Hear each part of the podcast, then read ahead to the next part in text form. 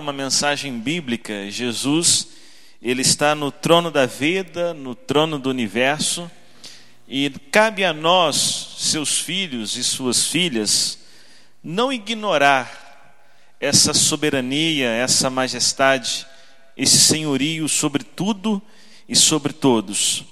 E ao invés de ignorarmos o que precisamos fazer, é termos essa consciência e aceitarmos e buscarmos essa realidade para que o trono também das nossas mentes, o trono do nosso coração, toda a nossa vida seja guiada pelo Senhor Jesus. Por isso eu quero compartilhar com vocês nessa noite o tema a visão do reino.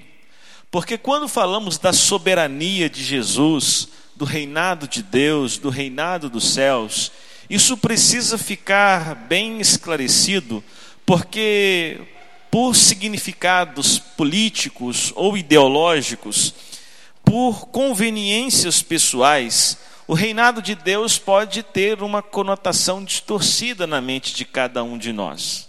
É por isso que nós precisamos sempre escolher ficar com a Bíblia, ficar com os evangelhos, e não com o achismo, e não com a nossa opinião pessoal. Né?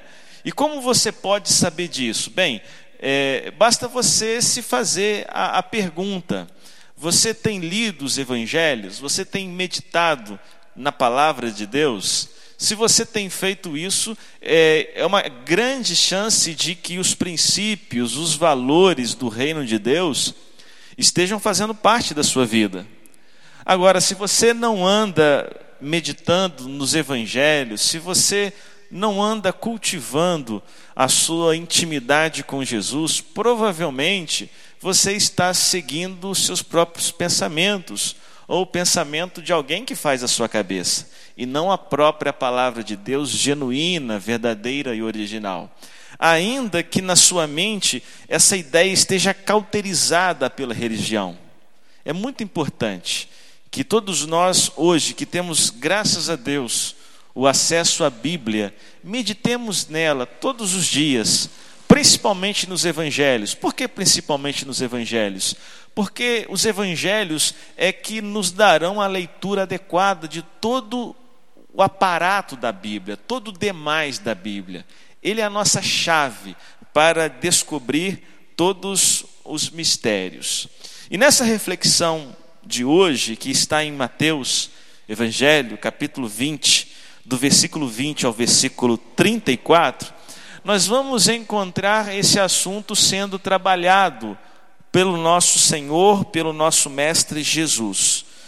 Mateus capítulo 20, versículo 20 ao 34, e eu convido você para acompanhar, se você tiver acesso a um exemplar da Bíblia. Eu tenho certeza que se você acompanhar, meditar, você pode tirar as suas próprias conclusões e ver como a palavra de Deus é libertadora, é uma palavra de vida, tá bom? Mateus 20, do 20 ao 28, o texto fala assim: Então a mãe dos filhos de Zebedeu chegou com seus filhos perto de Jesus, curvou-se e pediu a ele um favor. O que é que você quer? perguntou Jesus.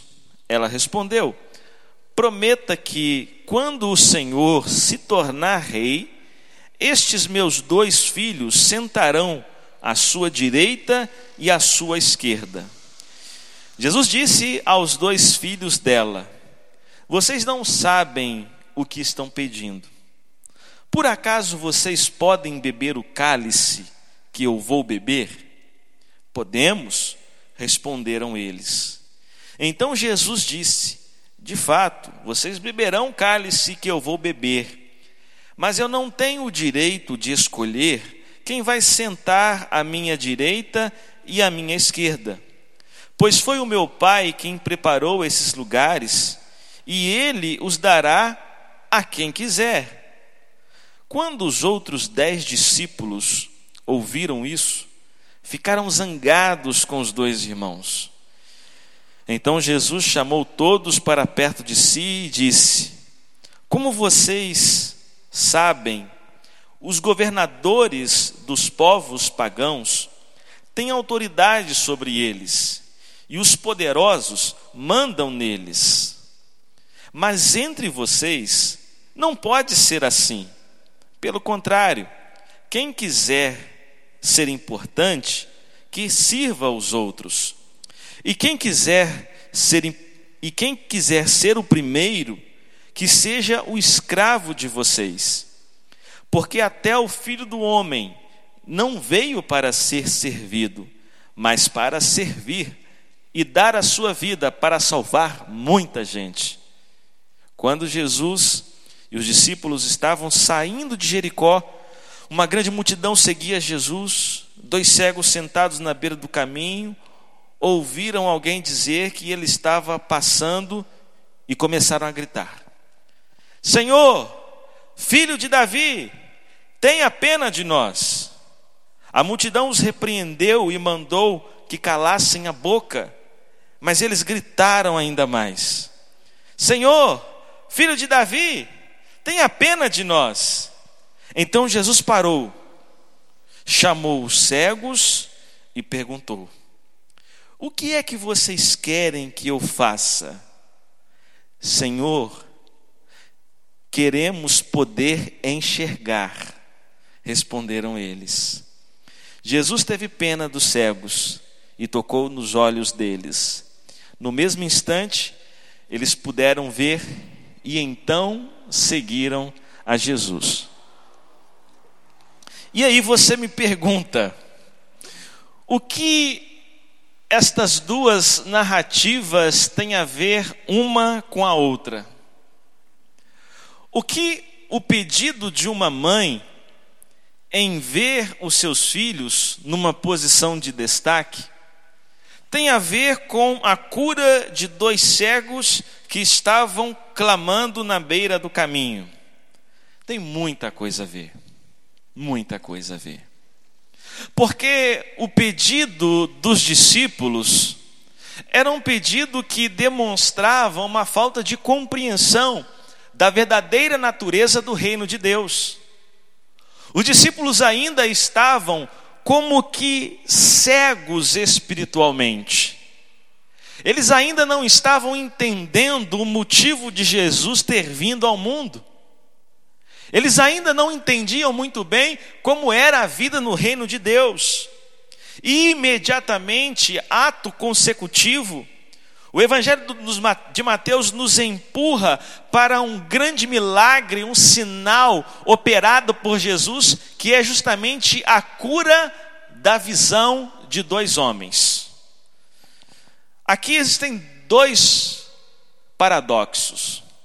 O primeiro eram os dois homens cegos que não compreendiam a natureza do reino de Deus os dois homens cegos espiritualmente que precisavam enxergar espiritualmente. E os dois cegos carnalmente, que queriam ver o mundo como todas as pessoas veem. Por isso, aquele milagre operado por Jesus em restaurar a visão dos cegos estava mostrando aos discípulos e mostrando para nós hoje, leitores do Evangelho de Mateus, a necessidade de restauração da visão, a necessidade de compreender corretamente a natureza do reino de Deus, a necessidade de olhar para Jesus e entender claramente o significado da sua vida. Por isso, queridos, estas duas passagens, elas se entrelaçam para nos mostrar a verdadeira natureza do reino de Deus. E diante disso, eu vou mostrar para vocês quatro verdades para que possamos ter uma visão verdadeira, ajustada, uma visão restaurada pelo próprio Jesus em relação ao seu reino. E a primeira verdade que nós devemos compreender é que o reino de Deus não deve ser visto como um palanque promocional.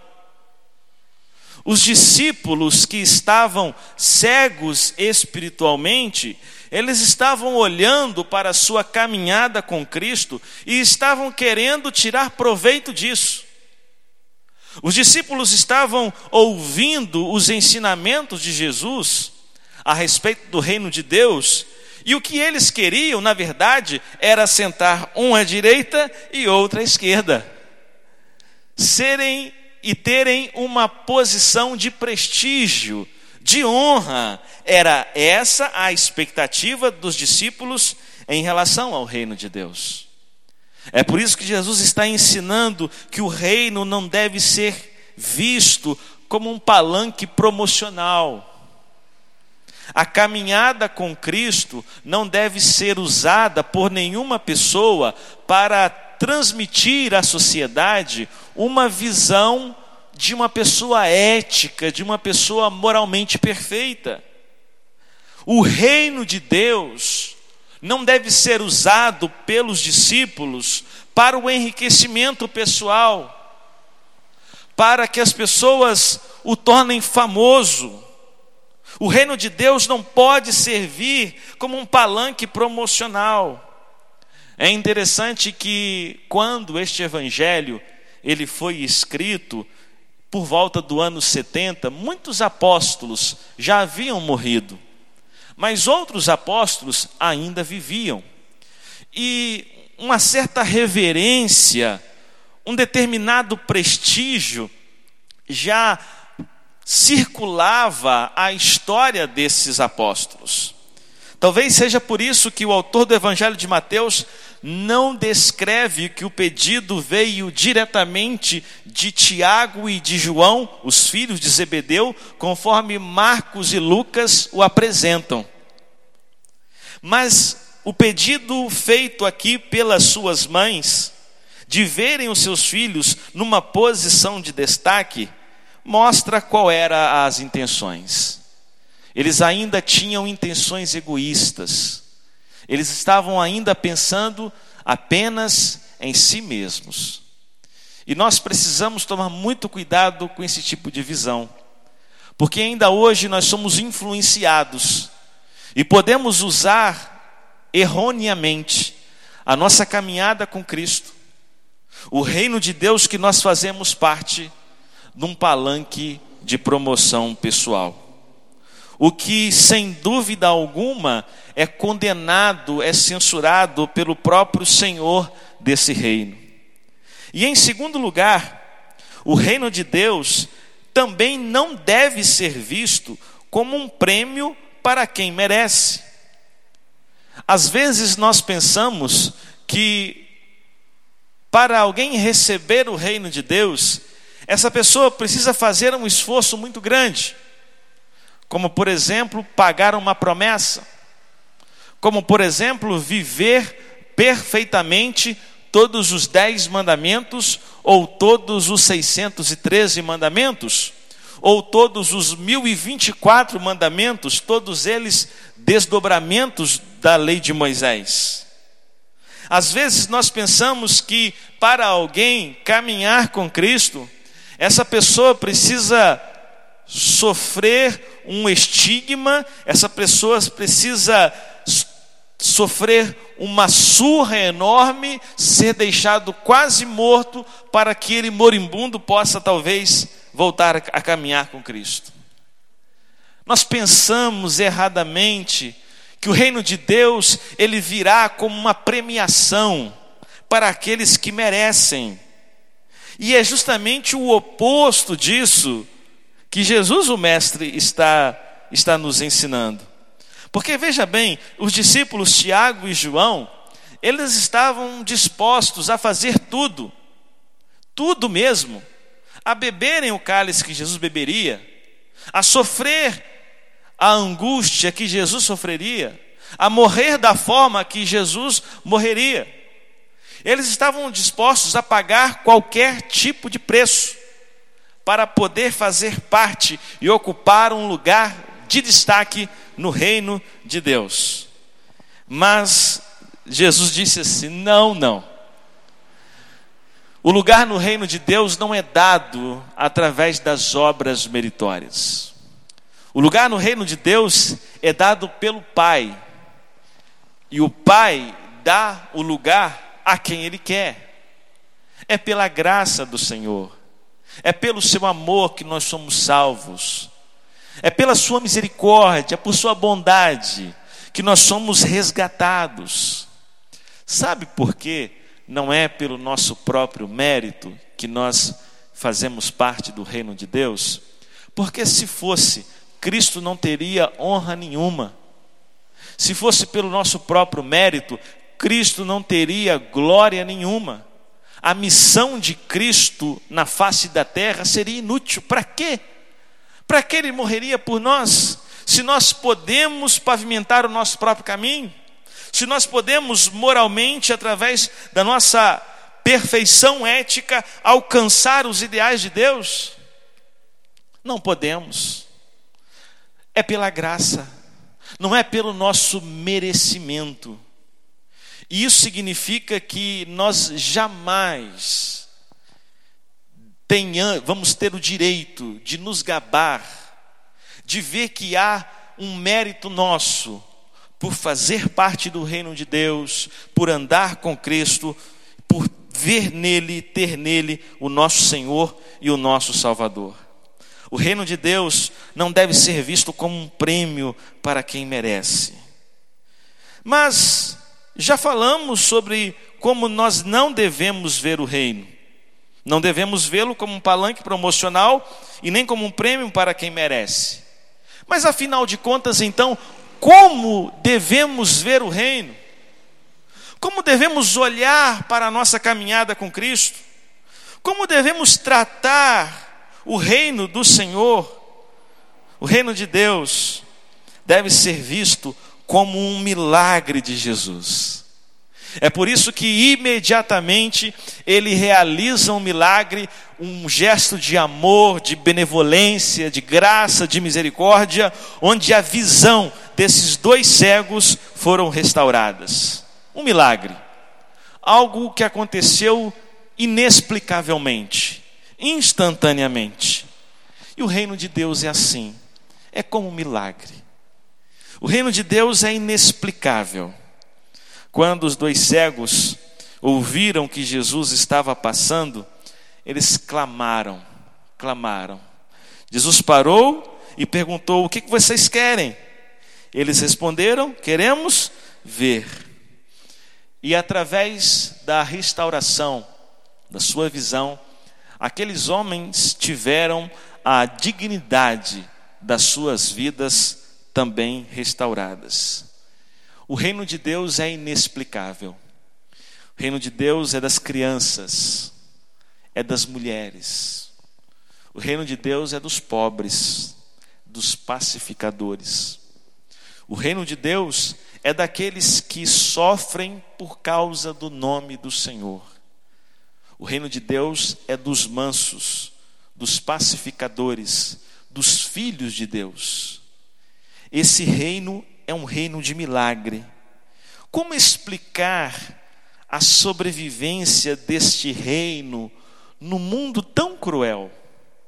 Um mundo tão maldoso, um mundo que insiste em matar todo mundo. Esse reino só consegue sobreviver porque é um milagre de Jesus. Não tem como explicar o reino de Deus.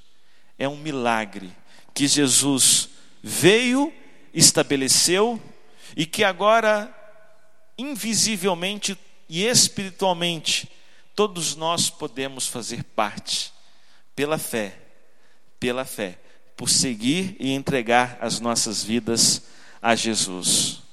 O reino de Deus também deve ser visto como uma oportunidade única para uma nova vida.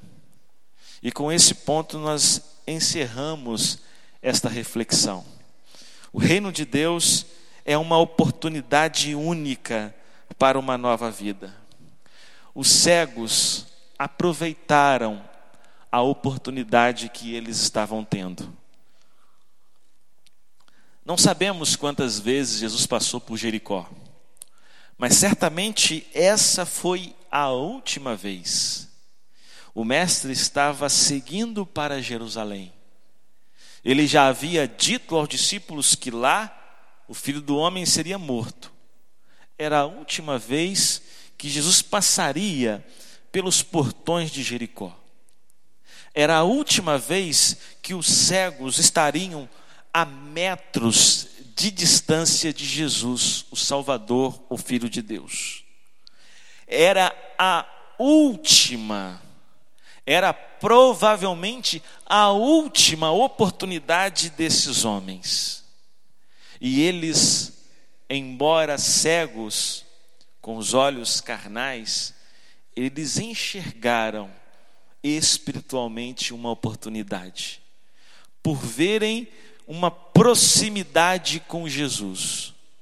E eles então, aproveitando essa oportunidade, eles não sabiam talvez que seria a última, mas era a última, eles a aproveitaram e clamaram: Jesus, filho de Davi, tenha misericórdia de mim.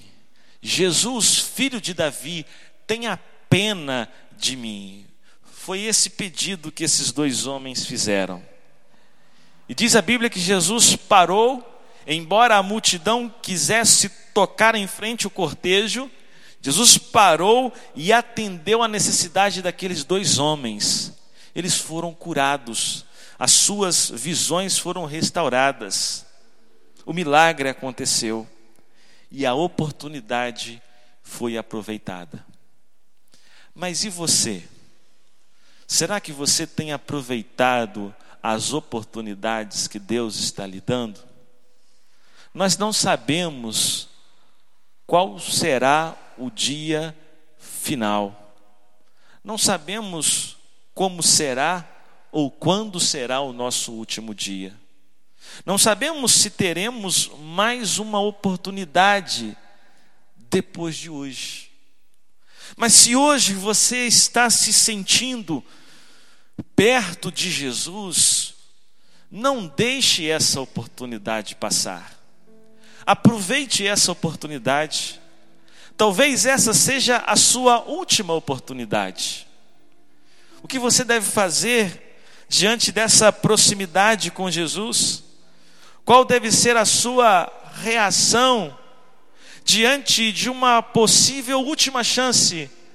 É aproveitar, é agarrar essa oportunidade com unhas e dentes e clamar de todo o coração, como os cegos clamaram: Jesus, filho de Davi, tenha misericórdia de mim. Se essas palavras traduzirem o sentimento do seu coração, elas poderão ser perfeitamente utilizadas e Deus ouvirá você. Mas se você deseja falar outras coisas para Deus, fale. Porque se você for realmente sincero, Deus vai ouvir você. Aproveite essa oportunidade, onde você está perto da presença de Deus. Não deixe essa oportunidade passar. Você não sabe quando outra vez Jesus passará tão perto de você. Por isso, peça a Ele, peça a Ele para abrir os seus olhos espirituais, peça a Ele para que você possa ver o reino e a maravilha que é andar com Jesus, o nosso Salvador. Peça a Deus uma visão correta e verdadeira a respeito do reino de Deus. Eu sei que você vai entender o que significa o reino.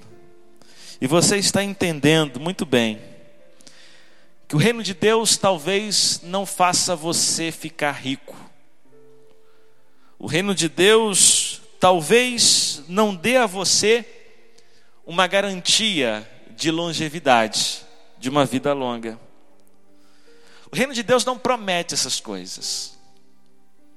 Essas coisas dependem de outros fatores, não necessariamente do reino de Deus. Mas uma coisa você vai ter, se você enxergar e se você permitir que o reino de Deus entre na sua vida. No reino de Deus, você vai encontrar paz interior. A paz que nenhum lugar na vida é capaz de dar a você. Nenhuma coisa do mundo é capaz de preencher. No reino de Deus você vai encontrar paz de espírito. E o reino de Deus também dará a você a vida eterna. E essa vida eterna vai proporcionar a você uma segurança que não acabará. Uma segurança que vai durar para todo sempre. Por isso, se você ainda não recebeu o reino de Deus na sua vida, receba nessa noite. Clame a Jesus. Convide a Jesus para fazer parte na sua vida. Tome uma decisão de seguir a Cristo. Peça a Ele para abrir os seus olhos espirituais, para que você possa ver de fato o que significa viver no reino de Deus. Eu quero orar por você nesse momento. E onde você estiver, eu te convido para se unir a mim nessa oração. Pai de amor, nós te agradecemos. Te agradecemos porque o Senhor não permite que vivamos cegos, entendendo erradamente o teu reino e o significado da nossa caminhada contigo. Obrigado porque ainda hoje o Senhor continua restaurando a visão dos cegos. O Senhor continua dando aos seus discípulos e às suas discípulas a verdadeira visão concernente ao teu reino. Ó Deus, nós sentimos um grande prazer, paz e segurança por seguir a Jesus. Nós sabemos que na vida isso às vezes é muito difícil. E por isso te pedimos que o Senhor nos proteja, que o Senhor nos encoraja, para que a tua igreja, ó Deus, cada discípulo possa seguir firme, caminhando com Cristo e vivendo no teu reino. Abençoe, ó Deus, onde quer que essas palavras cheguem, que o poder do teu Espírito Santo esteja convertendo vidas, transformando pessoas e fazendo com que o teu reino cresça para a glória do teu nome. Por ele oramos. Amém e amém.